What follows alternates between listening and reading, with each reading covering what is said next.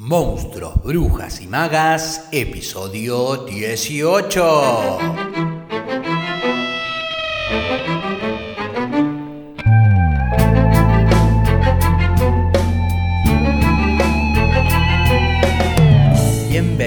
Bienvenidos y bienvenidas a un nuevo episodio de Monstruos, Brujas y Magas, un podcast producido por la Crespo Estudio, espacio multiplataforma que desarrolla actividades de formación, investigación, participación y encuentro vinculadas al teatro, el cine y la literatura. Actividades entre las que se encuentra el Club de Lectura Alto Viaje, de la cual se desprende este ciclo especial llamado Monstruos, Brujas y Magas, que se suma a la programación del canal y que te invite en lo que queda de este 2021 a pegarte un alto viaje literario compartiéndote reseñas, análisis, biografías de autoras y autores, fragmentos de audiolibros en la voz de invitades y todo, todo para quienes aman leer o, por qué no, escribir.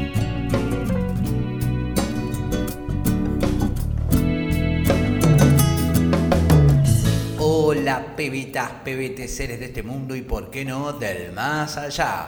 Buenos días, buenas tardes o buenas noches, dependiendo de cuándo me estés escuchando. Bienvenidos a este episodio número 18 de Monstruos, Brujas y Magas. Muy buen miércoles para todos, miércoles 6 de octubre del 2021. En el episodio de hoy vamos a seguir conversando a partir de la lectura de las cosas que perdimos en el fuego de Mariana Enríquez sobre terror, qué es el terror, la tradición en la narrativa de terror en Argentina y cómo se vincula terror y política. También conversaremos sobre el hábito de la lectura, la falta de tiempo, el encuentro con uno mismo y sobre todo saber encontrar y crear aquellos momentos y tiempos que nos hacen bien, nada más y nada menos. Todo eso sí, o al menos lo intentaremos. Antes de comenzar, en Spotify hay dentro del capítulo una sección desde la cual pueden responder la pregunta ¿qué libros nos recomiendan para incluir en el calendario del Club de Lectura 2022?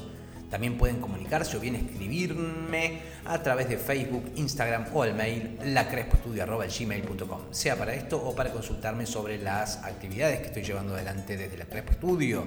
Actividades como por ejemplo el taller de escritura persona a persona, un espacio de libertad creativo, personalizado y práctico, aplicado a los tiempos y necesidades de cada participante, en donde la idea es que puedas desarrollar y profundizar en la escritura partiendo de tus propias inquietudes y deseos a través de pautas, ejercicios, revisiones, charlas, encuentros online, persona a persona o presencial, en el caso de que estés viviendo en Córdoba, hermosa ciudad en la que estaré algunos meses. Vos elegís el día, el horario y la periodicidad de los encuentros. Al comienzo son solo cuatro encuentros y luego vos elegís si deseas pasar al próximo nivel.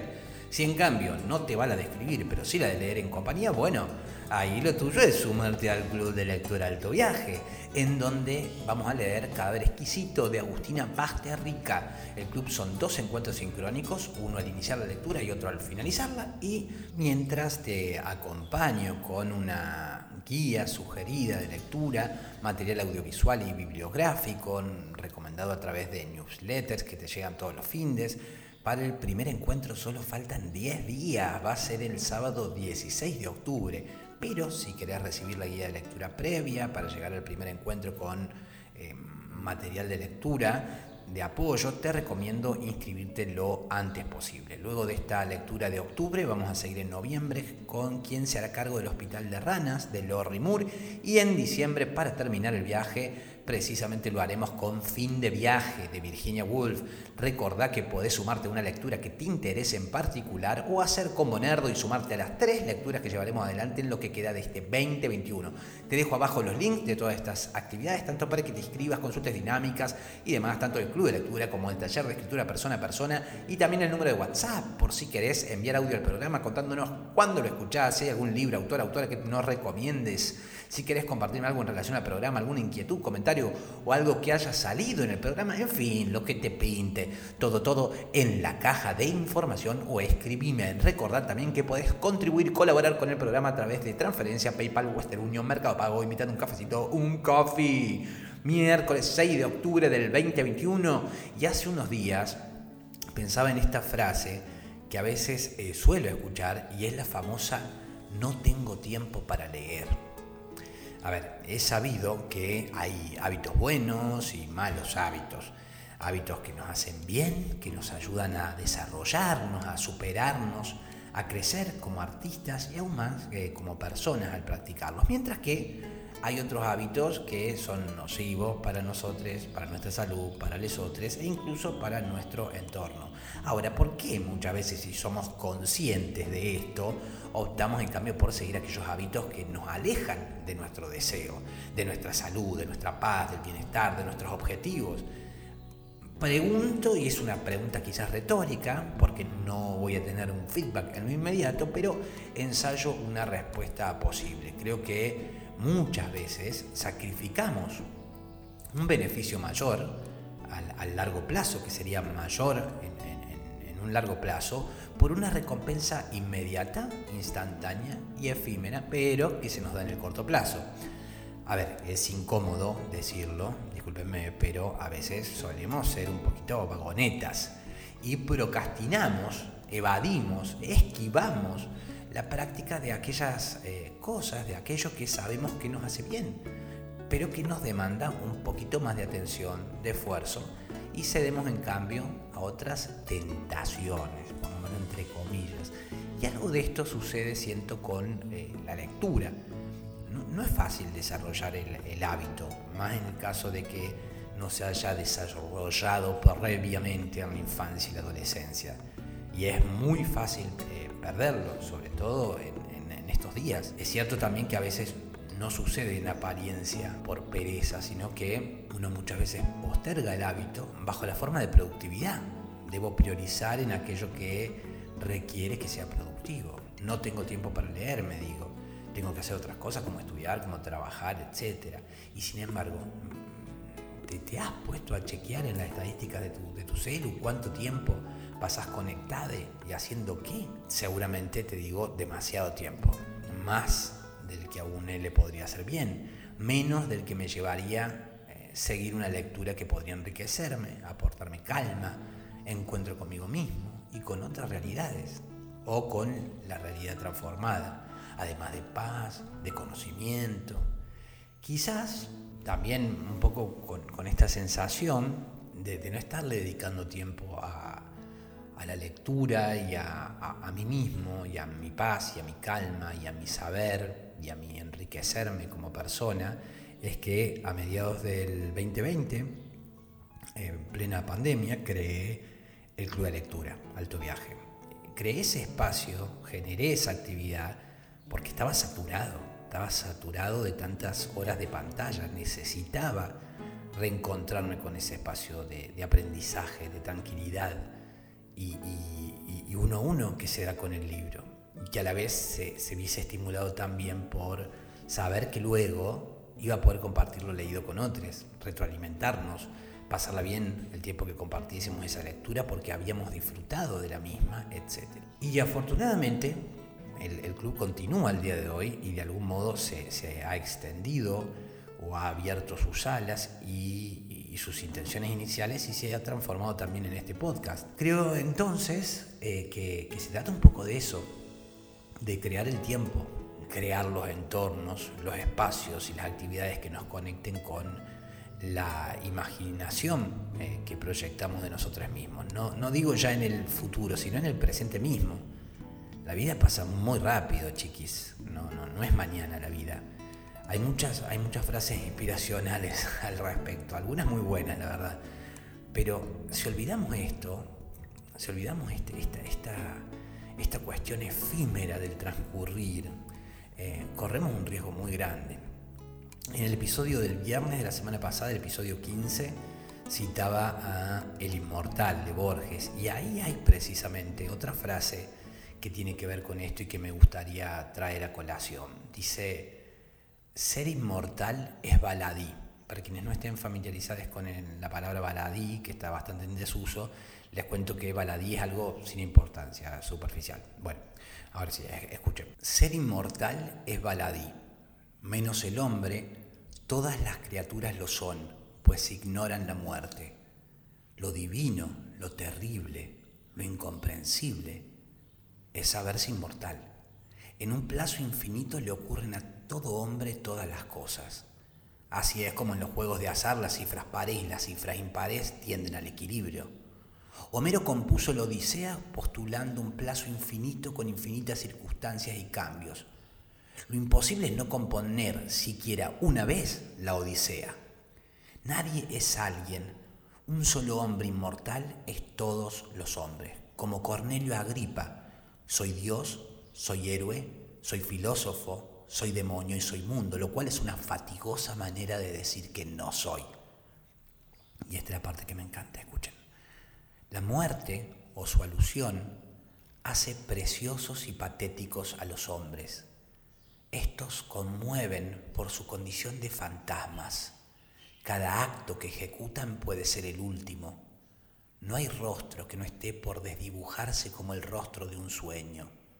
Todo entre los mortales tiene el valor de lo irrecuperable y de lo azaroso.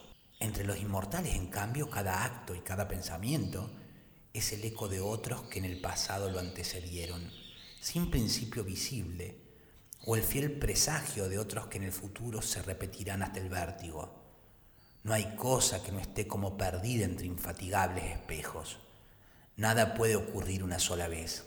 Nada es preciosamente precario. Lo elegíaco, lo grave, lo ceremonial, no rige para los inmortales. Y repito esto, la muerte o su alusión hace preciosos y patéticos a los hombres. Estos conmueven por su condición de fantasmas.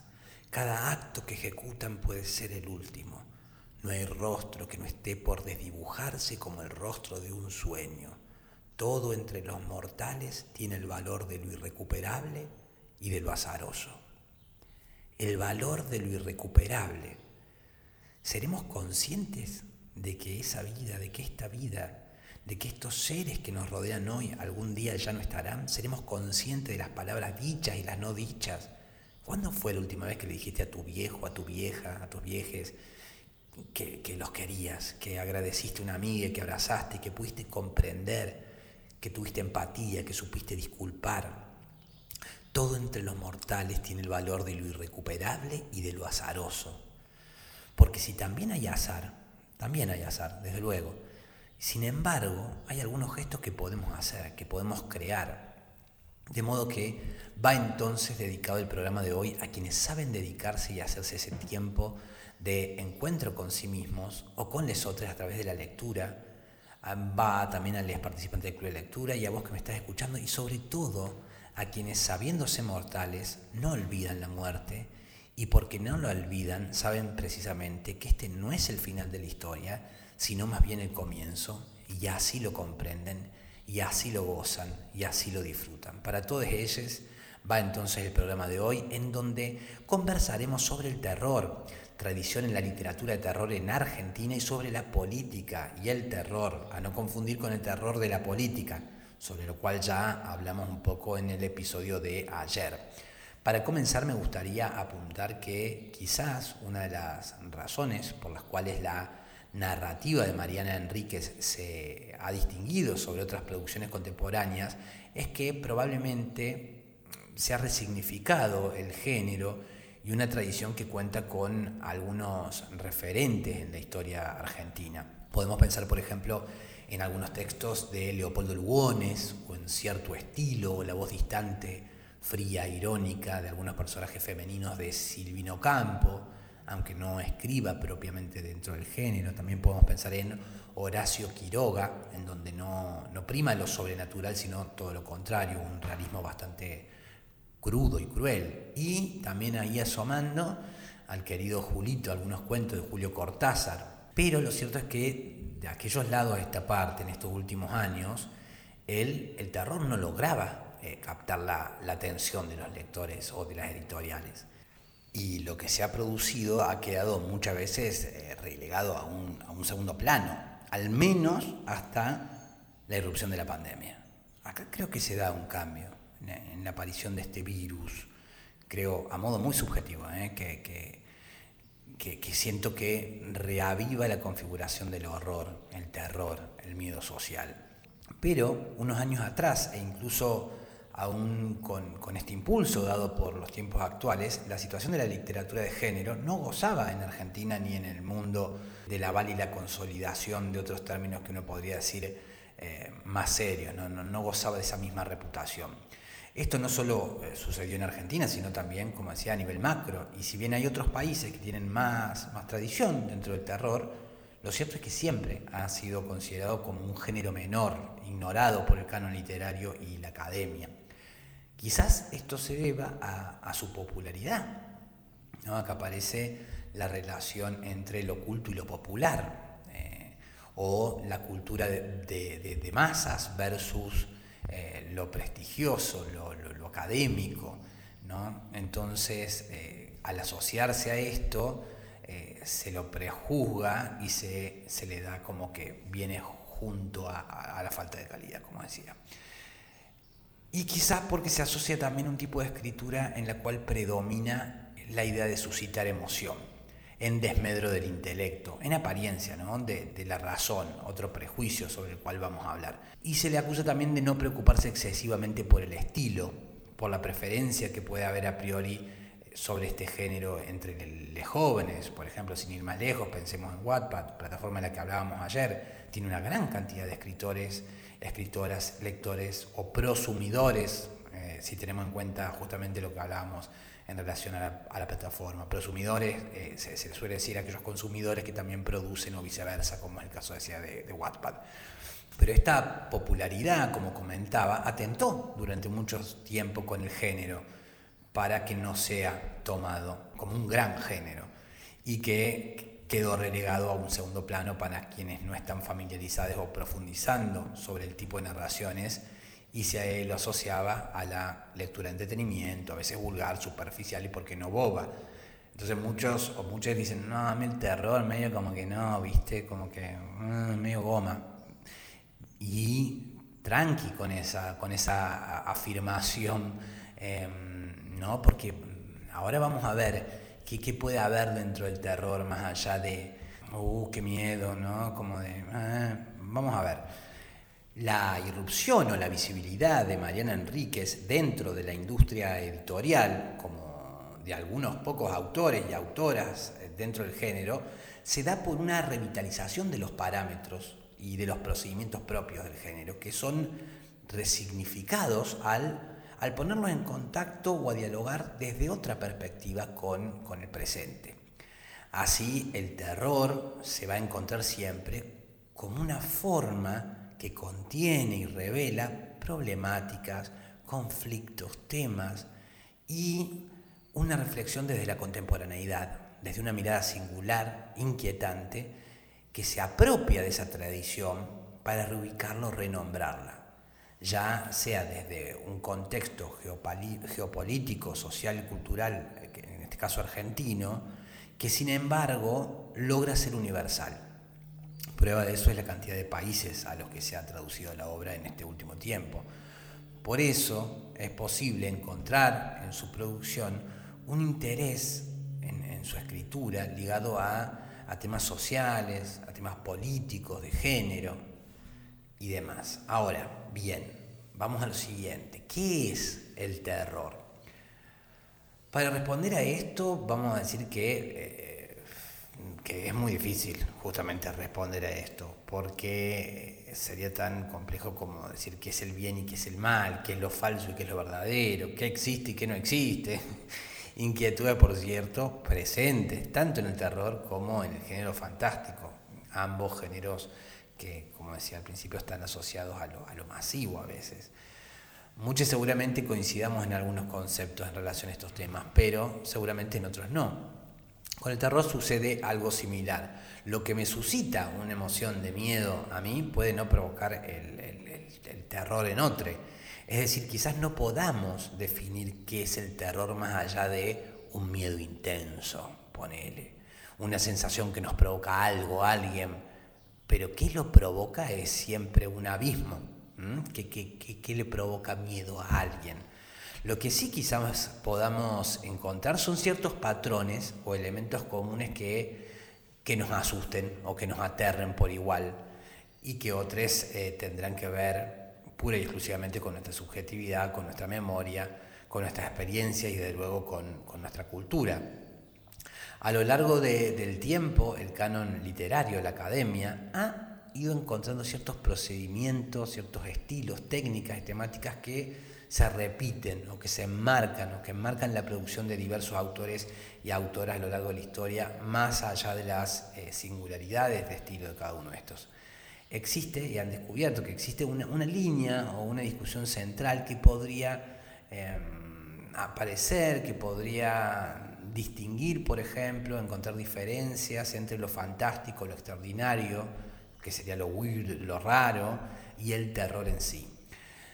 Dentro del terror podríamos encontrar diferencias, por ejemplo, entre Lovecraft, eh, que presupone que para que una obra de terror sea considerada como tal tiene que haber un elemento sobrenatural.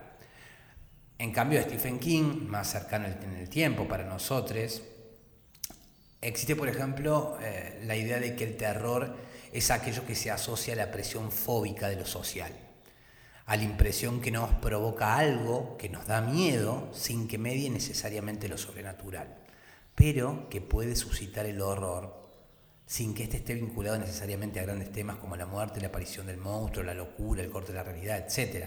El mismo Stephen King, de hecho, ensaya en su novela Carrie algunos procedimientos posibles donde el terror aparece eh, a partir de la idea de trauma, de fobia, de conflicto social subyacente.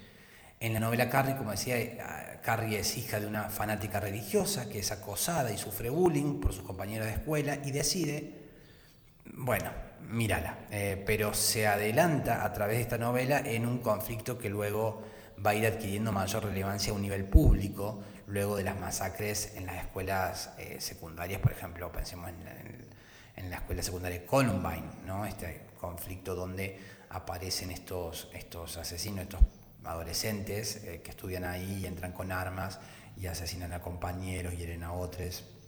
Y digamos, miren qué relevancia adquiere esta Carrie que se burla, este, este personaje que se burla, eh, que, del, cual se burlan, eh, cómo, cómo, conecta con esa realidad que King ya empieza a ver, que empieza a aparecer en las escuelas secundarias de Estados Unidos, donde está latente esa violencia, donde está el miedo latente de que aparezca eh, la, muerte posible. Esto lo hace quizás porque fue maestro de escuela, que descubrió o intuyó, que había algo de ese miedo posible eh, y lo trasladó a la, ficción. En esta novela el elemento sobrenatural está reducido al mínimo, hay otra cosa ahí. Eh, y bueno, después podemos seguir con los personajes arquetípicos que aparecen en, el terror, como por ejemplo Drácula, el hombre lobo, Frankenstein, los zombies, etc., sobre los que hemos hablado en alguna jam o en nuestra lectura del beso de la mujer araña de Manuel Puig, eh, los zombies, eh, siempre van a estar trascendiendo la mera apariencia para ser una entidad física concreta en la cual se provoca una conversión, una transmutación de esos miedos y traumas de la época en, en ficción. Así, por ejemplo, el vampiro podría ser tomado por distintas culturas para ser signo, metáfora, advertencia de lo que esa época teme. ¿no? Pensemos que cómo se ha tomado el vampiro en, los distintos momentos de la historia. Em, por ejemplo, puede ser que la, soledad, eh, que la sociedad tema, por ejemplo, temas como la soledad, como el aislamiento al distinto, el contagio de una enfermedad como el HIV. Pensemos en la película entrevista con el vampiro, ¿no? o la negación de la muerte, la corrupción del cuerpo, la obsesión por la juventud, pensemos en Crepúsculo, en fin. Es decir, que el terror, cuando profundiza más allá de los procedimientos técnicos propios del género, muy posiblemente sea metáfora y posibilidad de dar cuenta de esta coyuntura política, social y cultural de la que hablábamos. Algo de eso es lo que se puede entrever en la obra de Mariana Enríquez, una autora que nace en el 73, en plena dictadura cívico-militar argentina, y que va a atravesar su infancia, como ha revelado en distintas entrevistas, en la dicotomía de lo que se puede decir adentro de la casa, pero no fuera de esta porque es peligroso. Pensemos en el rol que tienen las casas eh, embrujadas dentro de eh, la literatura de terror. Y Mariana Enríquez va a atravesar su adolescencia y preadolescencia entre las lecturas de las denuncias y torturas publicadas por la CONADEP en el libro Nunca Más, y luego entre la hiperinflación del gobierno de Alfonsín. Todo esto se va a trasladar a, sus relatos y sobre todo a las cosas que perdimos en el fuego, del que seguiremos profundizando y conversando mañana porque hoy ya se me acabó el tiempo. De modo que aquí queda pues este episodio número 18 en donde deseo haberles aportado contenido que haya sido de su interés y haber sido buena compañía y agradecerles porque ustedes han sido buena compañía para mí y valoro mucho que me sigan acompañando para aprender, descubrir, redescubrir y por qué no encontrarnos en el camino de este alto viaje entre monstruos, brujas y magas. Mañana jueves continuaremos con la lectura de las cosas que perdimos en el fuego y a partir de ello analizaremos lo siniestro, lo macabro y el universo gore, todo eso sí, o al menos lo intentaremos. Y no se me vayan sin que antes les agradezca por sus valoraciones en iBox, sus suscripciones en Spotify, por dar me gusta, sus interacciones a través de nuestras cuentas en Facebook, Instagram, YouTube, Twitter, LinkedIn, por su participación en actividades del espacio, por sus contribuciones y colaboraciones y para hacer todo esto sostenible a través de los links que siempre dejo en la descripción. Mi nombre es Facundo Rubiño, coordinador y creador de la Crespo Estudio y quien les desea que hagan un muy buen día. Será entonces hasta mañana jueves, pebetas, pebetes, para seguir con más monstruos, Brujas y Magas, a las 7.30 Argentina por tu plataforma de podcast favorita.